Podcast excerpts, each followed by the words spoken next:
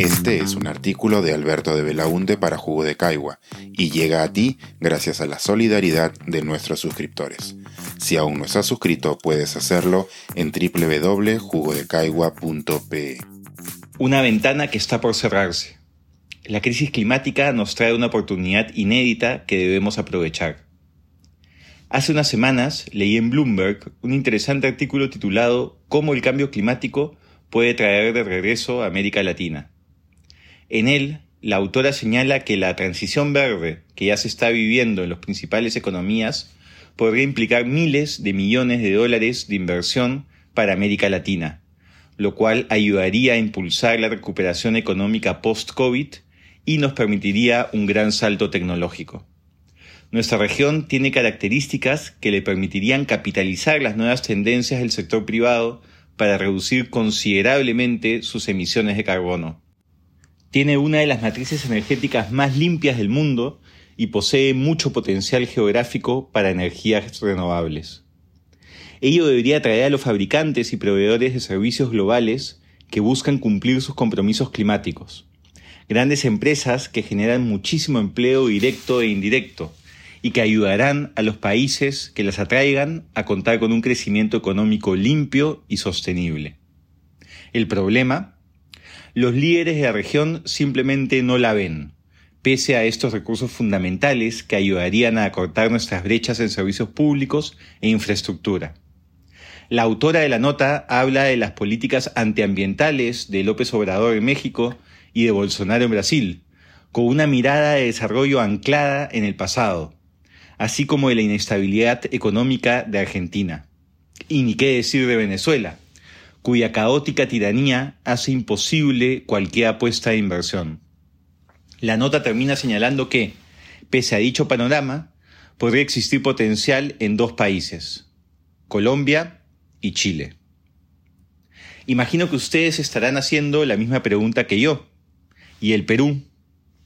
Si las dos principales economías de la región no están en capacidad política de aprovechar esta tendencia, si se habla de dos de nuestros socios comerciales con quienes integramos la Alianza del Pacífico como impulsores potenciales de esa transición, si tenemos una ubicación geográfica competitiva para comerciar con los grandes mercados, y si nuestra disciplina macroeconómica es la envidia de la región, ¿no deberíamos ser el país del que todos estén hablando? Y en la realidad no somos ni una nota a pie de página en el artículo. ¿A qué se debe esto? La inestabilidad política sin duda impacta, así como el hecho de que el 70% de nuestra economía sea informal. Pero va más allá de ello. No existe un mensaje claro, ni en el sector público ni en el privado, de querer liderar en la región esta nueva etapa de la economía global. Todavía existe en el país una falsa dicotomía entre el cuidado del ambiente y el desarrollo económico, como si fuesen conceptos en conflicto y no pudiera existir uno si es que existe el otro. Lo vivimos durante el delirante debate en contra del Acuerdo de Escazú, pese a ser un tratado internacional que ayudaría a fortalecer nuestra institucionalidad ambiental, que con ello fortalecería también nuestra seguridad jurídica, la mayoría de las fuerzas políticas y gremios empresariales se mostraron en contra de su ratificación. Y el tratado se fue al archivo, perdiendo así una muy buena oportunidad de transmitir un mensaje claro a los mercados internacionales respecto a nuestro compromiso ambiental y climático. Los que se oponían al acuerdo pensaban que, de aprobarse, existiría un impacto económico negativo en las inversiones. Siguen, pues, los mismos paradigmas económicos que tenían hace dos décadas, incapaces de ver que el mundo cambió.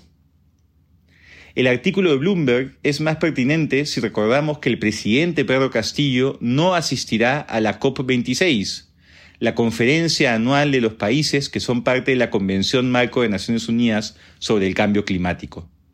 Se trata del espacio más relevante de discusión sobre asuntos climáticos, donde se encuentran, en las reuniones formales y en las paralelas, todos los actores relevantes. La reunión de este año será particularmente decisiva para el futuro de las políticas climáticas y con ello el futuro de la humanidad. La voz de uno de los países más vulnerables al cambio climático no debería estar representada en la COP26 por su presidente? Aun si nuestro poder geopolítico es muy limitado en las negociaciones, es una oportunidad de posicionar a nuestro país en la discusión, tomando como antecedentes la organización de la COP20 de Lima y el destacado rol de la delegación peruana en la COP21 y el Acuerdo de París. Se trata de una gran oportunidad para ratificar nuestro compromiso ambiental y transmitir un mensaje del Perú como mercado atractivo para las economías sostenibles. La ventana de oportunidad para dicho posicionamiento es muy pequeña. En la economía, al igual que en la política y en la física, todo espacio vacío tiende a llenarse. Además de no desperdiciar escenarios tan importantes como una COP, necesitamos un acuerdo nacional de las principales fuerzas políticas con un mensaje claro a favor de las impostergables medidas climáticas que el país debe adoptar, con indicadores específicos para el Ejecutivo y el Congreso. Asimismo, los principales gremios empresariales deberían de hacer lo propio, renovando sus liderazgos para traer ideas frescas y apostando por inversiones y socios estratégicos que estén alineados con la agenda de desarrollo sostenible. Que esta no sea una nueva oportunidad perdida para el Perú. Este es un artículo de Alberto de Belaunte para Jugo de Caigua y llega a ti gracias a la solidaridad de nuestros suscriptores. Si aún no estás suscrito, puedes hacerlo en www.jugodecaigua.pe.